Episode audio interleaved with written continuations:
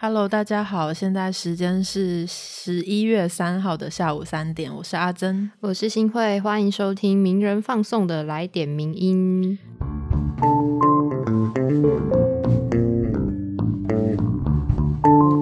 今天我们两个声音应该都鼻音特别重，对，为什么呢？一大早起来就超级过敏，就已经用掉快要。一包卫生纸，而且因为我们两个座位就是背对背，然后就会一直听到对方那个 的声音，各种，然后桌上都是白色的东西。那如果今天就是鼻音太重的话，就请大家多包容。对，也是有一点季节性的意涵在里面。对，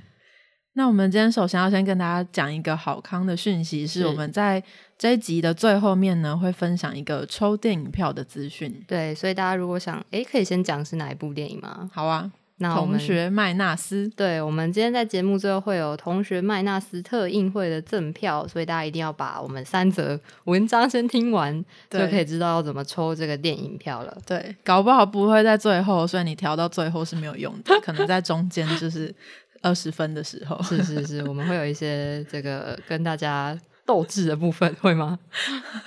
等一下看看体力。好，那要进入今天的第一篇文章。第一篇文章呢，是这一次最近非常轰动台湾的长荣大学的这个事件。嗯，应该媒体上主要都会用什么长荣女大生命案？对对，那呃，其实就是在上周十月二十八号，有一名长荣大学的外籍女学生在校内失踪。那经校方报案之后，警方在二十九日在高雄市找到她的遗体。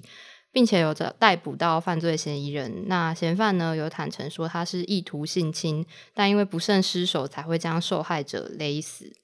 那事件发生之后，其实就大家也知道，就社群上发生了非常多各方的讨论。对，就有人在检讨什么警察啊，或者是校方的态度啊太消极等等。那有人觉得，就事发地点听说是非常的偏僻，然后是灯光不亮，类似这样的状况。后来呢，也有一些呃，像台南市政府就有承诺说会有改善当地的照明啊，什么点亮偏乡计划等等的补救措施。那其实像昨天公示的节目有话好说，也有针对一些法律制度面的讨论，所以大家有兴趣的话可以去听听看。所以我们今天是要进行一个另一个面向的观点。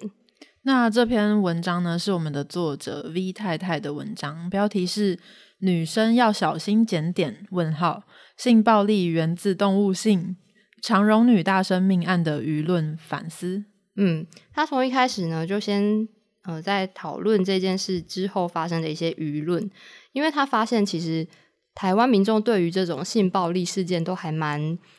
热烈关切的。嗯，就是对下面留言会非常的激动，然后有很多很多的留言。对，而且大家其实也不吝于在谴责加害者，就可能会说什么。就是做出这种令人发指的行为啊，应该要赶快怎么样怎么样处理等等。可是呢，这样就代表台湾是一个崇尚性别平权又保障女性安全的社会吗？对，大家如果仔细看下面留言或是整个各种分享的舆论，其实会发现会有很多不一样的说法。对，就包含在。女大生的遗体被发现之前，其实她的朋友有先在网络上发文，就是说，嗯，我朋友失踪了，有没有人看到她之类的。那当时下面就有一些言论，就说她应该只是在夜店认识洋人去嗨了吧，或是长这样应该不用担心绑架等等，其实蛮不友善的回应。那为什么会有这样子？就是好像一方面谴责加害者，但一方面却又呃对受害者提出一些不友善的论点。作者觉得这两个看似矛盾的反应，其实都有一个相同的目的，就是主流社会透过这样子的方法，把性暴力变成他者的错，就是加害者也有错，受害者也有错，所以那就不是我的错。嗯，就有点置身事外，评论把这个当成一个个案去看待的感觉。对对对，那其实作者在接下来他又提出一个我自己觉得蛮。严厉的控诉，他就说每一次的性暴力都是社会默许的结果。嗯，因为像他过去这位作者，他算是一个蛮知名的女性主义的作家，对，所以他在之前在名人堂其他文章里面也有提到性暴力的或性暴力或性别暴力的关键就是权力与控制。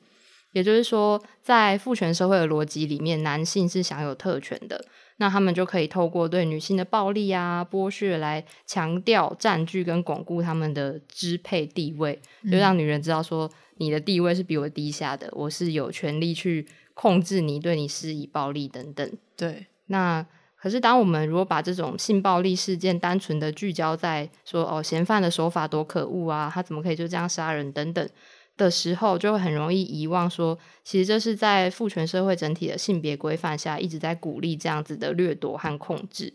我觉得其实就是有些人可能听到这边会觉得我哪我哪有就是要控制或什么，但我觉得就如作者说的，就是每一次的性暴力都是社会默许的结果。那刚刚说的，例如说父权的这种占据或是巩固自身的支配地位这些事情，其实比较像是。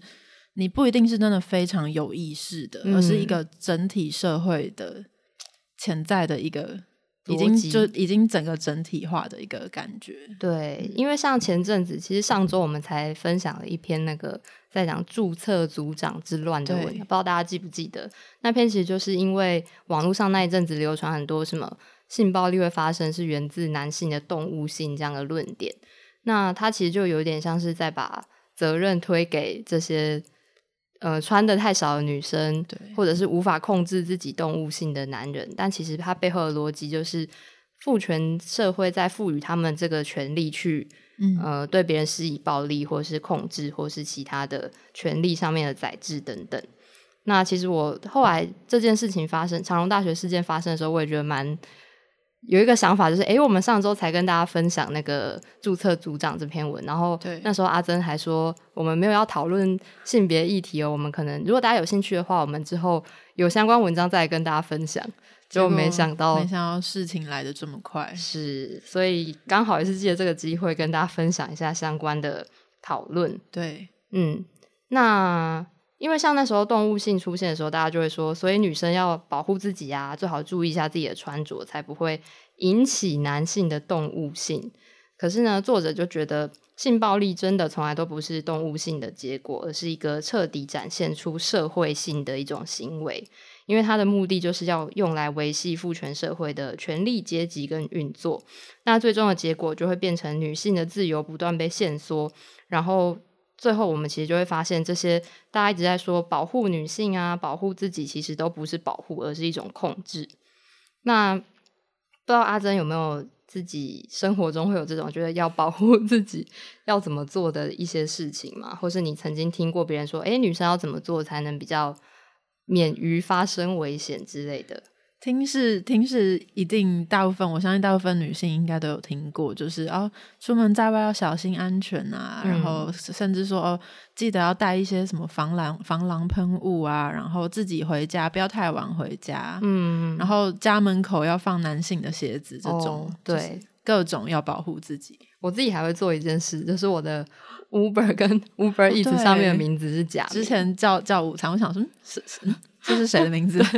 外送员就问我说：“哎，你是李小姐吗？”我就说：“对。”但其实我不姓李之类的。但其实，呃，大家就想说啊，所以我们不能这样子跟女生说吗？不能跟她说你要保护自己，不能跟她说你要怎么做比较安全，不能这样说吗？其实作者也觉得，也不是在于说我们能不能这样子去提醒大家，因为可能就不只是性暴力，你在面对各种风险的时候，应该都是要有这种。风险辨识或是风险管理的能力等等，只是他觉得这个问题是在于为什么只有特定的族群才需要去学习跟累积这些善意的提醒？那为什么只有特定身份的人可以呃必须要比另一些人更懂得小心、更谨慎，才能够获得同等安全的保障？这是作者在最后留下一个提问。嗯嗯，关于善意提醒，还有就是好像给予一个善意的建议这件事情，其实。今天名人堂也有发另外一篇文章，他就是从这个角度切入，然后去从大概列了三个问题，然后去讨论说，哎，你提建议这件事情到底会产生什么问题？在什么样状况下，虽然你好像是出自于善意，但事实上它会有造成其他的问题。那这篇文章是也是我们长期合作的作者群卧草卧草唠唠哲学。的一篇文章，今天最新的，对大家也可以去看。好，那我们都附在那个节目资讯栏里面，大家可以直接点击连接收看。好。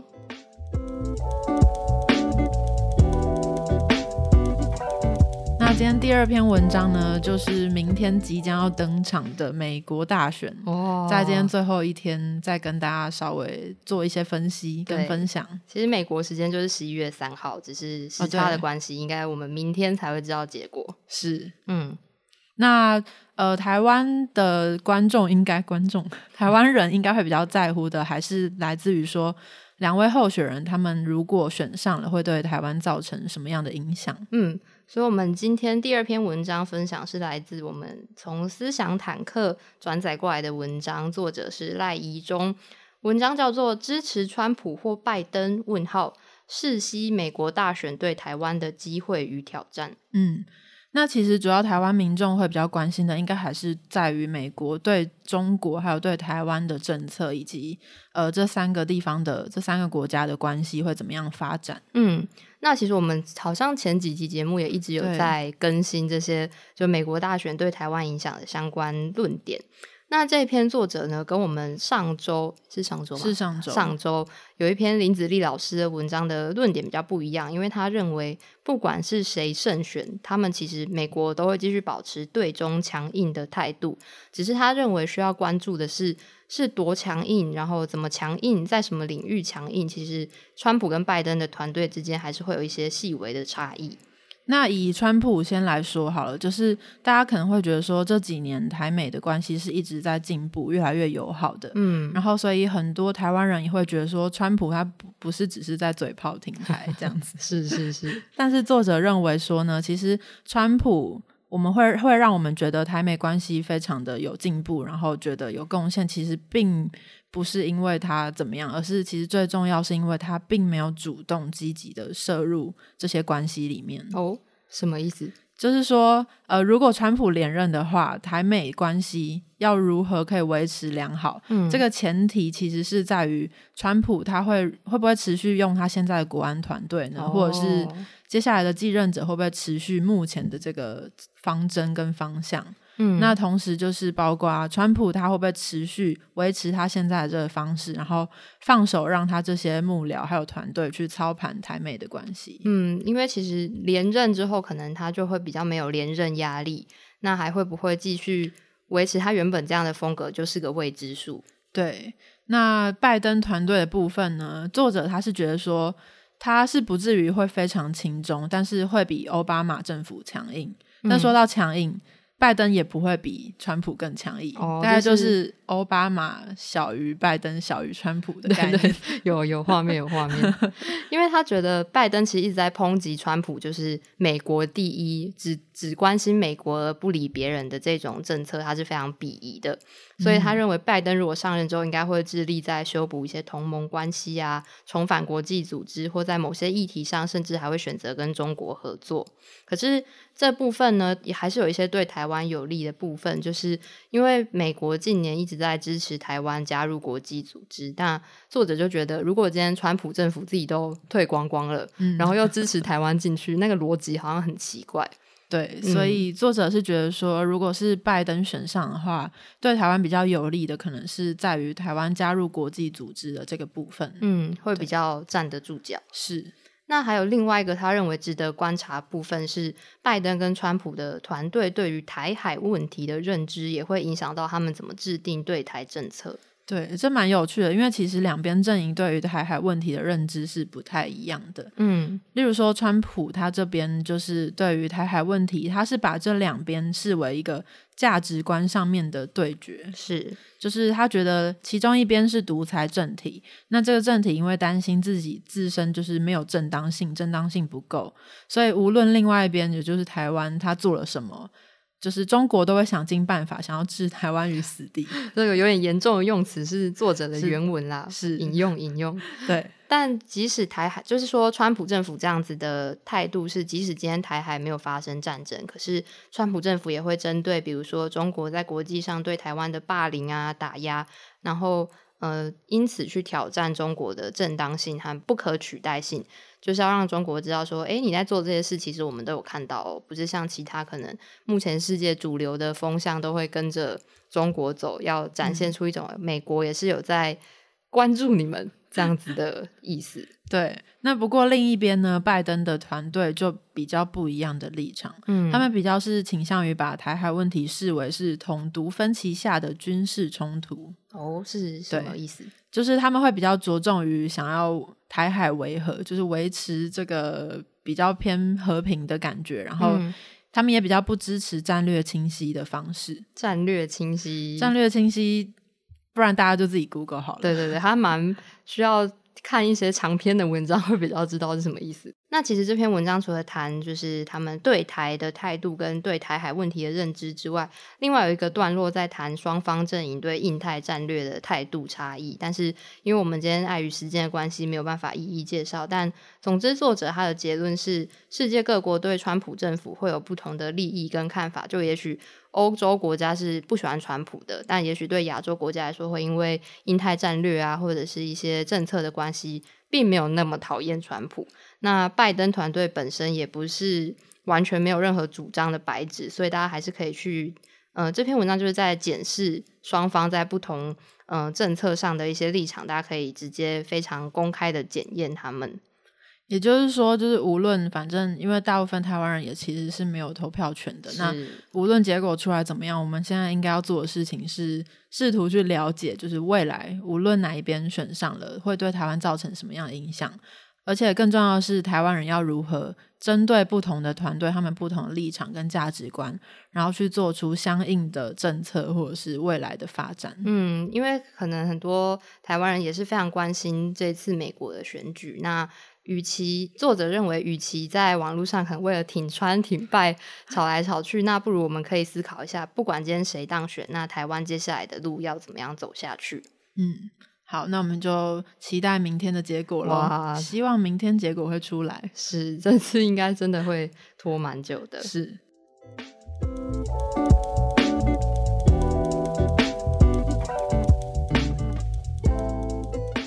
好，那我们接下来要进入我们今天的最后一篇文章，是一篇影评。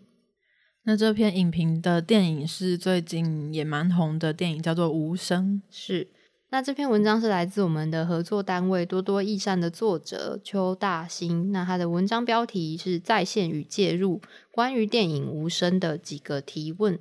对，那一般可能在介绍这部电影的时候会提到说，哦，这是一篇，